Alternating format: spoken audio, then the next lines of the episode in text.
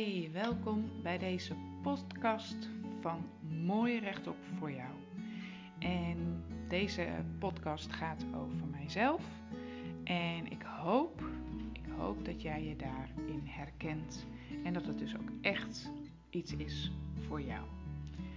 En um, in deze podcast neem ik je mee in uh, mijn zoektocht naar mezelf, naar misschien ook wel zelfliefde.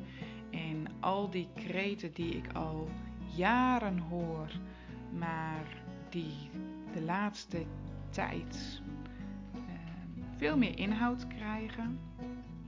Ik neem je mee in de strubbelingen die ik tegenkom, in mijn ideeën, in mijn plannen en waarschijnlijk nog veel meer. En ik hoop dat het voor jou uh, leuk is om met mij mee te gaan. Super leuk dat jij deze podcast luistert. Helemaal tof als je hem wilt delen. Volg me ook op Instagram, mooi rechtop, op Facebook, mooi rechtop en mooi rechtop voor jou. En als je het ook leuk vindt om over mijn uh, eigen zoektocht van hoofd naar hart te lezen, heb ik daar ook een Facebookpagina over. En uh, nou, dan gaan we beginnen.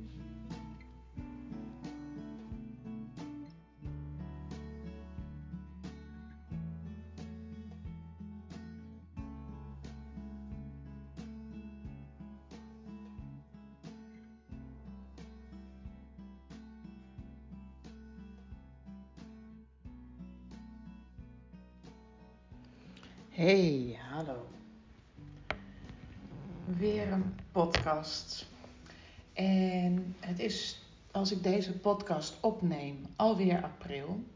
En hoewel we in maart fantastisch weer hebben gehad, is eind maart het omgeslagen, hebben we sneeuw gehad.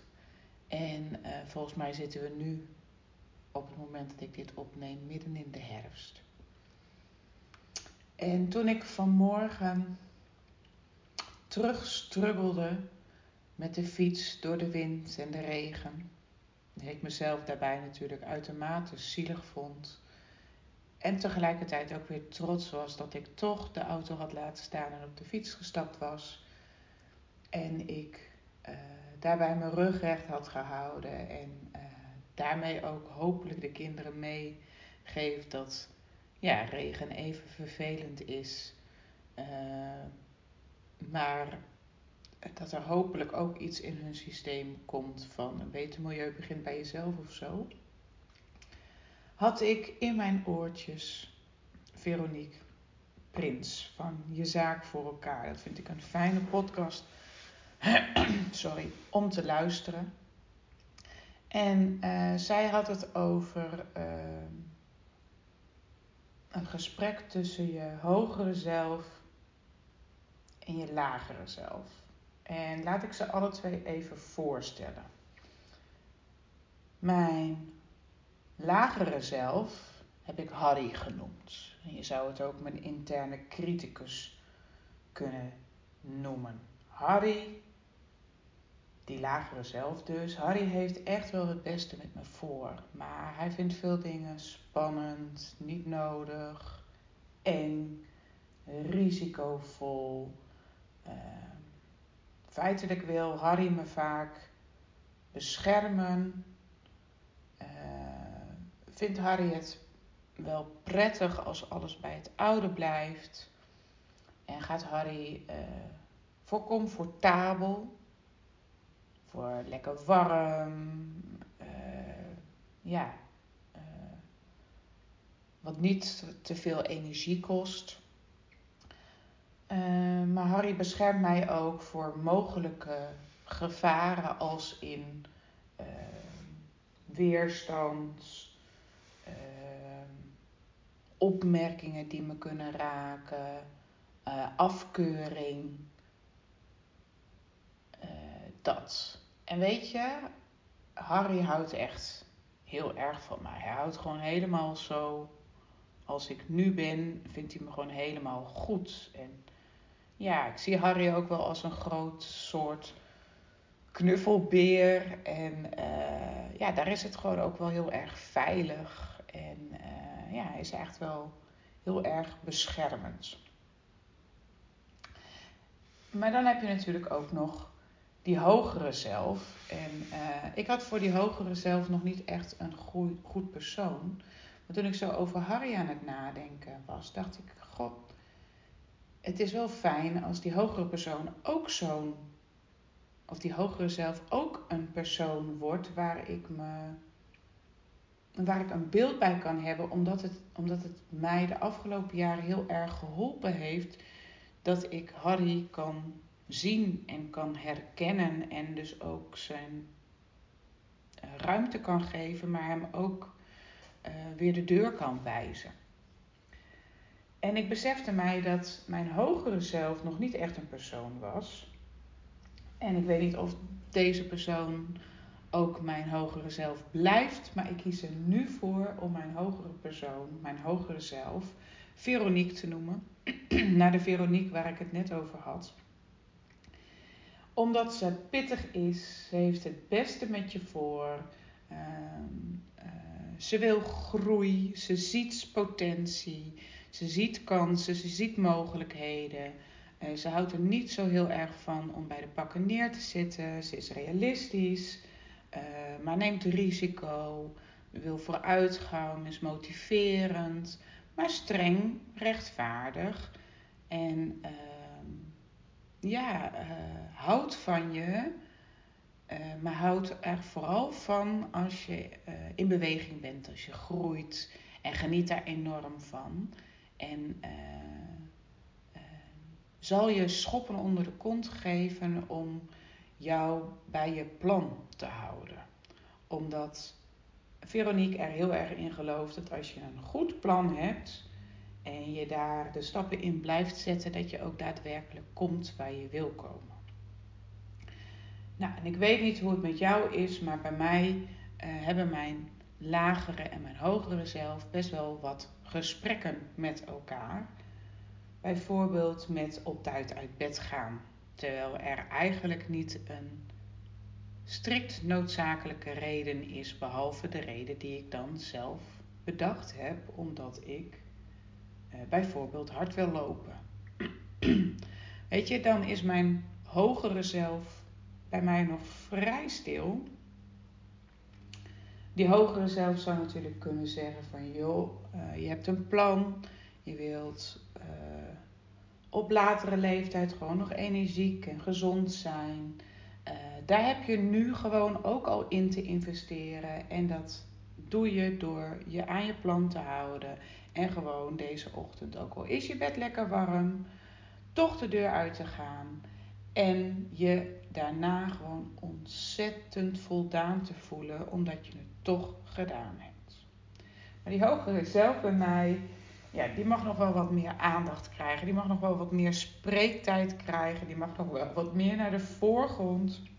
Want mijn Harry, die, uh, ja, die, uh, die is er nog wat makkelijker. Hè? En je bed is lekker warm. En waarom zou je nu gaan lopen? Het kan morgen of kan vanmiddag ook wel.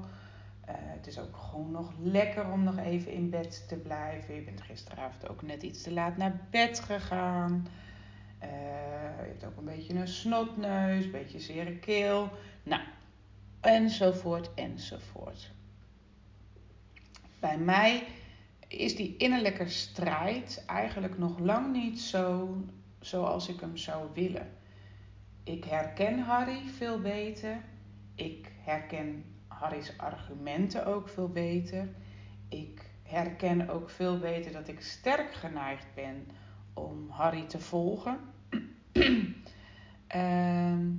en ik zou, omdat ik een bepaald droomleven voor me zie, zou ik veel meer willen dat er een interne Veronique opstaat en uh, mij echt degene laat zijn die ik wil zijn, om ook dat droomleven uh, nog meer naar het hier en nu te halen. Want uh, ja, laat me je meenemen naar mijn droomleven. Mijn droomleven is een beetje zoals de Bona-reclame van vroeger. Een beetje die sfeer. Buiten, picknicken, gezelligheid, samen, uh, ontspannen. Uh, vrolijk, energiek.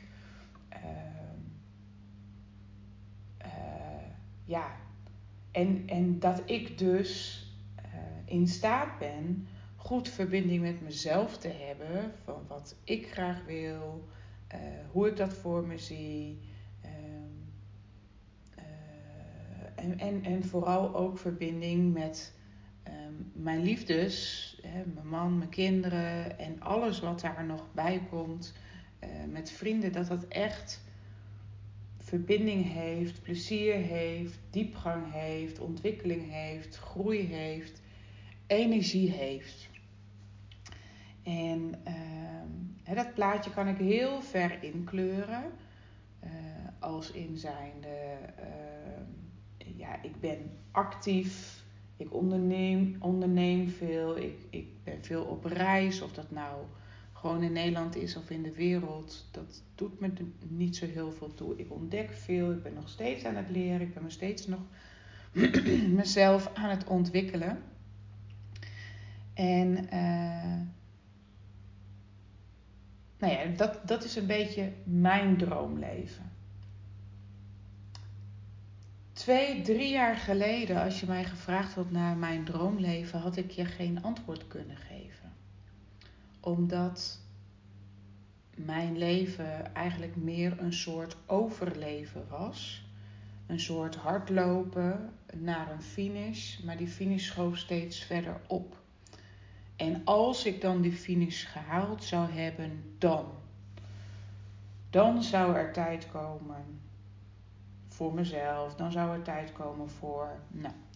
Dus ik was heel erg aan het overleven. Dus er was niet eens een. Ja, er was niet eens een droom. Ik, ik had niet eens heel duidelijke verlangens. Mijn verlangen lag meer in het feit uh, dat ik de finish wilde halen.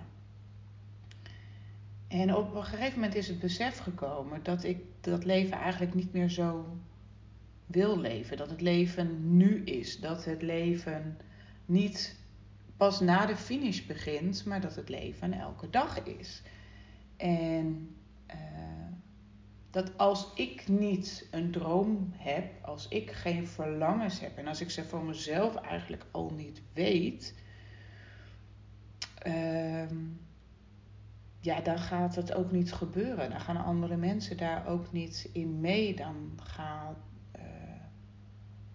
dan, dan blijft het leven een, een soort ja, voldoende uh, maar ik wil niet een leven dat een voldoende is. Ik wil een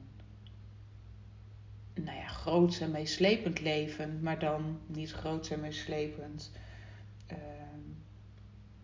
in de zin van beroemd en bekend. Uh, maar wel gewoon een leven vol dingen waar ik energie van krijg. Want het mag om mij gaan. En waarin ik mezelf nu herken als zijnde, uh, ik heb die Harry, ik heb die Veronique. En uh, ik, ik herken Harry en ik ga die Veronique veel meer koesteren. Uh, ik heb een droom en om bij die droom te komen zou ik toch nog meer die Veronique, die interne strijd moeten laten winnen. Zodat die Veronique uh, makkelijker gevolgd wordt. Zodat het mij steeds minder moeite kost om die stappen te zetten. Om dat droomleven nog meer naar het hier en nu te halen.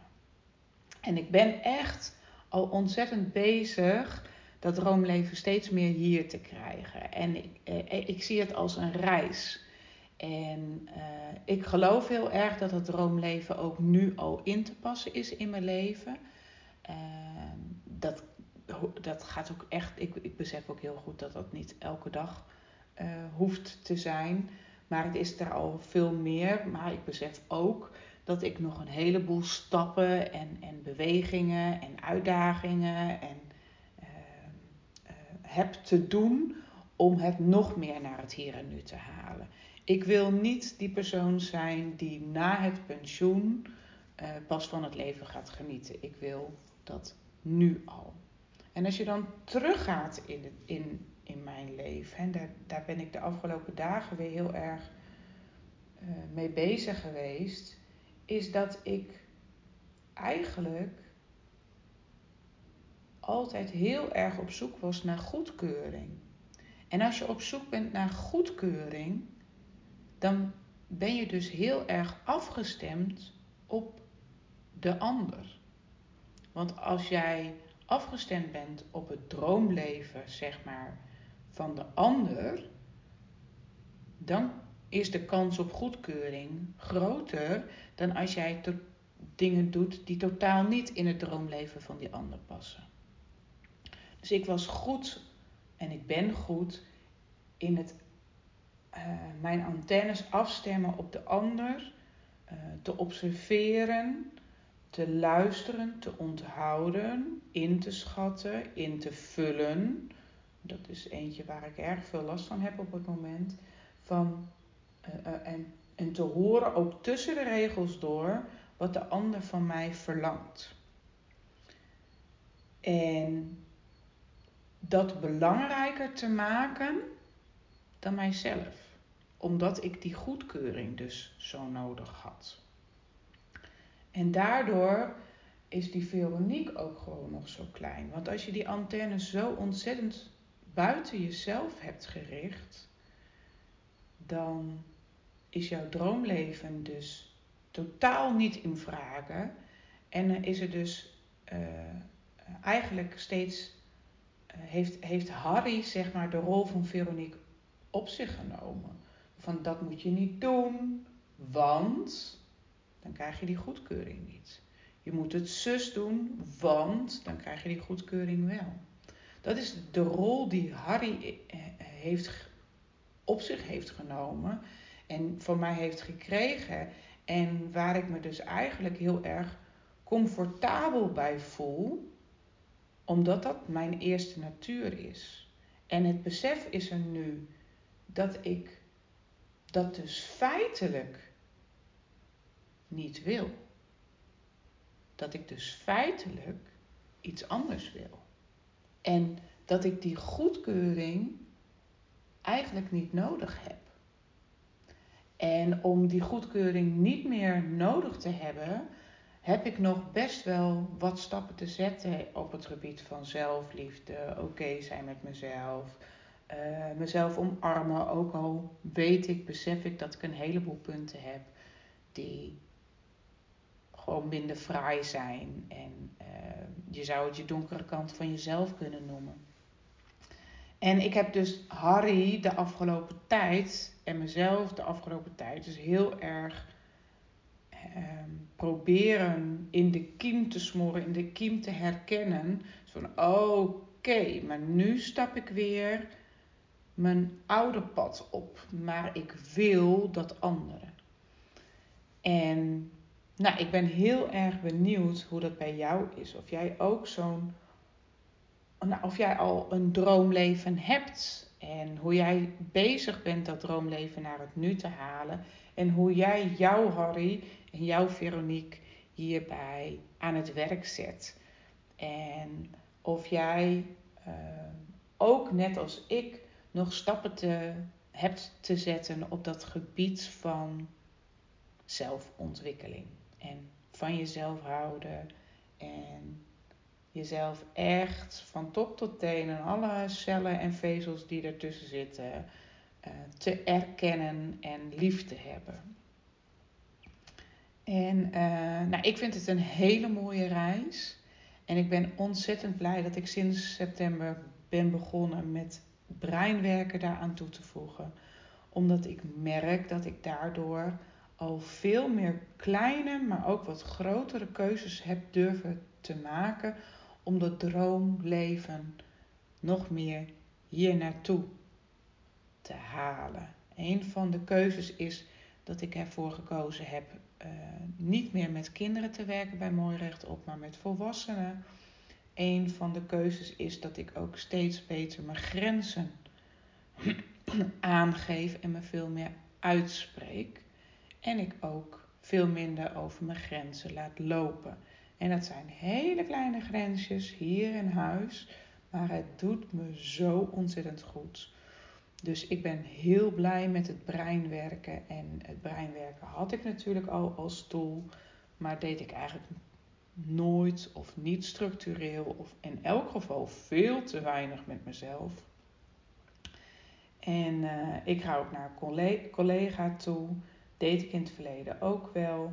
Maar ook niet structureel. En het wordt steeds iets structurelers. Dus dat stukje zelfliefde en mezelf op de eerste plek zetten, dat gaat me eigenlijk steeds beter af. En ik merk ook doordat ik dat steeds structureler doe, de omgeving daar ook eigenlijk steeds makkelijker in meebeweegt. Dat die wrijving en die weerstand steeds kleiner wordt. En dat is een belangrijke les voor mij en voor mijn Harry. En dat sterkt me, Veronique, eigenlijk weer. Nou goed, dus ik ben heel benieuwd hoe dat voor jou is. Leuk als je dat met me wilt delen. Tot de volgende podcast.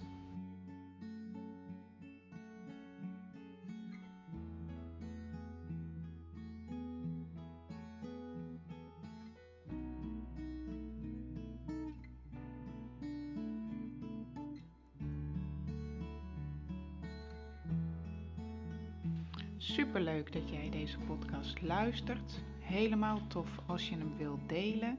Volg me ook op Instagram, mooi rechtop, op Facebook, mooi rechtop en mooi rechtop voor jou. En als je het ook leuk vindt om over mijn uh, eigen zoektocht van hoofd naar hart te lezen, heb ik daar ook een Facebookpagina over. En de muziek die je hoort is van Audionautics en het heet Clouds en het is gemaakt door ene Jason.